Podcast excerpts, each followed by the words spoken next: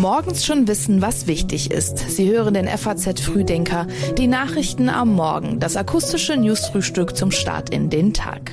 Es ist Donnerstag, der 4. Mai und das ist heute wichtig. Gerhard Schröder fordert seine Sonderrechte zurück. Die EZB kämpft weiter gegen die hohe Inflation und in London wird kurz vor der Krönung am Flughafen gestreikt. Dazu gleich mehr, hier noch die wichtigsten Meldungen aus der Nacht. In Sachen Grundsteuererklärung durfte sich der Bund ja viel Zeit lassen. Schon Monate bevor die Frist abgelaufen ist, hatte er für viele seiner Immobilien Verlängerungen beantragt und kam damit immer durch. Kritiker sehen sich darin bestätigt, dass die Zeit für die Grundsteuererklärung zu knapp war. Viele Deutsche haben im letzten Winter Erfahrungen mit dem RS-Virus gemacht. Ein Virus, das vor allem bei Kindern und Älteren zu gefährlichen Atemwegserkrankungen führen kann. Die USA lassen als erstes Land jetzt einen britischen Impfstoff gegen RSV zu. Und der Iran beschlagnahmt zum zweiten Mal in einer Woche einen ausländischen Öltanker. Schnellboote haben in der Straße von Hormuz das griechische Schiff in iranische Hoheitsgewässer gedrängt. Es könnte eine Vergeltungsaktion nach den amerikanischen Sanktionsmaßnahmen sein. Die Texte für den FAZ Frühdenker Newsletter hat Sebastian Reuter geschrieben. Mein Name ist Milena Fuhrmann. Schönen guten Morgen. Vor einem Jahr hat der Bundestag dem früheren Bundeskanzler Schröder einen Teil seiner Sonderrechte entzogen. Heute verhandelt das Berliner Verwaltungsgericht, ob das überhaupt rechtens war. Aber wie kam es eigentlich dazu? Letztes Jahr im Mai hatte der Haushaltsausschuss des Bundestages unter anderem die Abwicklung des Büros von Gerhard Schröder beschlossen, nachdem dieser nämlich wegen seiner Verbindungen zu Russland und zu Putin massiv kritisiert wurde. Kanzler Scholz hat damals die Entscheidung begrüßt und sogar noch einen draufgelegt. Die Entscheidung des Deutschen Bundestages im Hinblick auf äh, den früheren Bundeskanzler ist folgerichtig. Es wäre am allerbesten, Gerd Schröder würde seine Posten niederlegen. Kurz vorher hatten bereits mehrere Mitarbeiter des Altkanzlers nach dem russischen Angriff auf die Ukraine ihre Posten aufgegeben. Im Beschluss des Haushaltsausschusses waren Schröders Verbindungen zu russischen Konzernen oder Putin aber nicht genannt worden. Schröder verlangt jetzt, dass man seine Sonderrechte wiederherstellt. Das von ihm beauftragte Anwaltsbüro erklärt, es werde behauptet, Schröder nehme sogenannte nachwirkende Dienstpflichten nicht mehr wahr. Dabei werde aber nicht festgelegt, was nachwirkende Dienstpflichten überhaupt seien. War der mutmaßliche Angriff auf den Kreml ein geplanter Terroranschlag auf Russlands Präsident Putin? Das wirft zumindest Russland der Ukraine vor.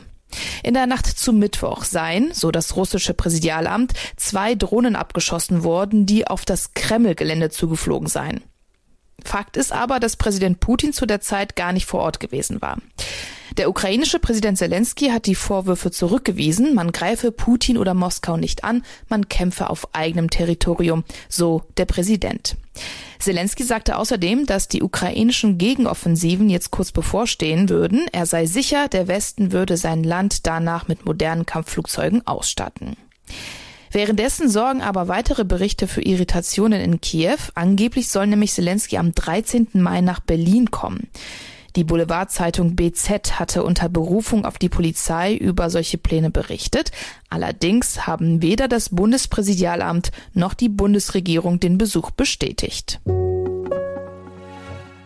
Europol ist nach eigenen Angaben ein weltweiter Schlag gegen die Mafia-Organisation Ndrangheta gelungen. Demnach wurden weltweit 132 Verdächtige festgenommen. Eine wichtige Rolle bei den Ermittlungen haben sogenannte Kryptohandys gespielt, also verschlüsselte und abhörsichere Handys.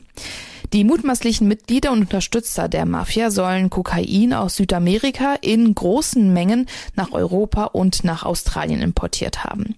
Außerdem sollen sie auch mit Waffen gehandelt haben. Die Ermittler sind laut Europol auf ein umfangreiches globales Geldwäschesystem gestoßen. Innenministerin Nancy Faeser hat diesen Schlag gegen die Mafia einen großen Erfolg genannt und sieht darin auch ein gutes Zeichen. Das Problem, glaube ich, der Mafia-Strukturen ist, dass sie teils sehr subtil arbeiten, nicht offen kriminell sind und dass es aber dennoch den Strafverfolgungsbehörden heute so ein erfolgreicher Schlag gelungen ist, das ist wirklich ein gutes Zeichen. In Deutschland wurden etwa 30 Verdächtige festgenommen, darunter nach Informationen von FAZ und MDR mehrere, die schon seit Jahrzehnten im Fokus der Ermittler gestanden haben haben. Der Schwerpunkt der Razzien lag in Nordrhein-Westfalen, wo allein 51 Wohnungen, Büros und Geschäfte durchsucht worden sind.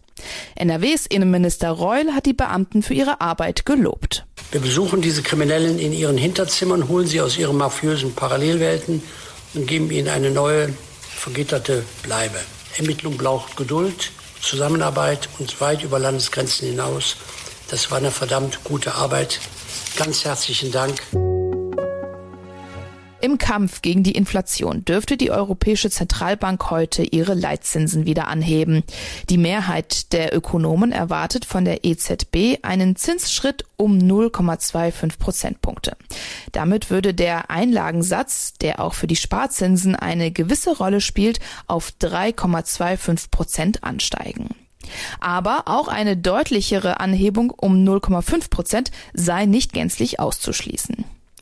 Die Zinswende geht sogar an den Sparbuchzinsen nicht spurlos vorbei. Einem aktuellen und der FAZ exklusiv vorliegenden Bericht der FMH Finanzberatung zufolge liegen diese im Schnitt aktuell bei 0,22 Prozent. Zwar bieten einige Anbieter von Tagesgeldkonten mittlerweile mehr als drei Prozent Zinsen, allerdings allein bei den Sparkassen sind noch mehr als 23 Millionen Sparbücher im Umlauf. Auch die amerikanische Notenbank Fed setzt ihre Serie der Zinserhöhungen im Kampf gegen die Inflation fort. Wie weitgehend erwartet hat sie den Leitzins gestern um 0,25 Prozentpunkte auf die neue Spanne von 5,0 bis 5,25 Prozent erhöht. Es ist somit die zehnte Zinserhöhung der US-Notenbank in Folge. Für den Bundeskanzler geht es heute nach Äthiopien und Kenia. Olaf Scholz will unter anderem herausfinden, wie Deutschland bei der Konfliktbewältigung und Friedenssicherung in Afrika helfen kann. In Äthiopien trifft Scholz zuerst auf Vertreter der Afrikanischen Union. In der haben sich 55 afrikanische Staaten zusammengeschlossen, die sich dafür einsetzen, dass sich die Lage in den umkämpften Gebieten von Sudan und Somalia beruhigt. In Kenia wird der Kanzler zudem die größte Geothermieanlage Afrikas besuchen. Kenia gewinnt zwischen 80 und 92 Prozent seines Stroms aus erneuerbaren Quellen und liegt damit weltweit im oberen Drittel. Allerdings produziert das Land etwa 50 mal weniger Strom als Deutschland. Scholz wird auf seiner Afrikareise von mehreren Vertretern deutscher Unternehmen begleitet und will sich in beiden Ländern auch für den globalen Ausbau von erneuerbaren Energien einsetzen. Könnte es vor der Krönung von König Charles ein Flughafenchaos geben? Danach sieht es zumindest aktuell aus. Denn etwa 1400 Beschäftigte wollen nach Angaben der zuständigen Gewerkschaft von heute an für drei Tage am Londoner Flughafen Heathrow streiken und für höhere Löhne protestieren. Insgesamt sollen deswegen bis Samstag, also an dem Tag, an dem König Charles gekrönt wird, hunderte Flüge ausfallen oder sich verspäten. Die Streiks sollen dann am 9. und 10. Mai sowie vom 25. bis zum 27. Mai fortgesetzt werden. Anders als beim Staatsbegräbnis von Königin Elisabeth II. sollen zur Krönung von Charles planmäßig jedoch keine Flüge von und nach Heathrow gestrichen werden. Allerdings wird der Luftraum über London am Samstag zwischendurch gesperrt, damit der geplante sechs Minuten lange Flug von mehr als 60 Militärflugzeugen über den Buckingham Palace reibungslos ablaufen kann. Und auch Reisende hier in Deutschland müssen sich auf Beeinträchtigungen im Bus- und Bahnverkehr einstellen. Die Gewerkschaft Verdi hat die Beschäftigten einiger Verkehrsunternehmen in Schleswig-Holstein, Niedersachsen, Nordrhein-Westfalen, Bayern und Baden-Württemberg zum Streik aufgerufen. Hintergrund sind die laufenden Tarifverhandlungen. Die nächste Verhandlungsrunde ist für morgen angekündigt. Und auch darum geht es heute im geschriebenen FAZ Frühdenker Newsletter. Zum zweiten Mal in Folge findet das Finale des DFB-Pokals ohne den FC Bayern oder Borussia Dortmund statt. Nach RB Leipzig ist am Abend Eintracht Frankfurt ins Endspiel eingezogen. In den vergangenen Jahren ist der DFB-Pokal von Bayern München und Borussia Dortmund ziemlich dominiert worden. Seit 2012 gab es mit Leipzig, Frankfurt und Wolfsburg nur drei andere Teams, die jeweils einmal die Trophäe gewinnen konnten. Ein Endspiel ohne den FC Bayern und BVB gab es neben dem diesjährigen nur ein einziges Mal, und zwar letztes Jahr. Das Finale findet am 3. Juni um 20 Uhr im Berliner Olympiastadion statt. Diesen Artikel wie auch alle anderen Themen aus dem heutigen Frühdenker finden Sie natürlich online auf faz.net. Die Links dazu gibt's in unseren Show Notes. Morgen ab 6 Uhr gibt es dann wieder eine neue Ausgabe des FAZ Frühdenkers. Ich wünsche Ihnen jetzt einen guten Start und einen erfolgreichen Tag.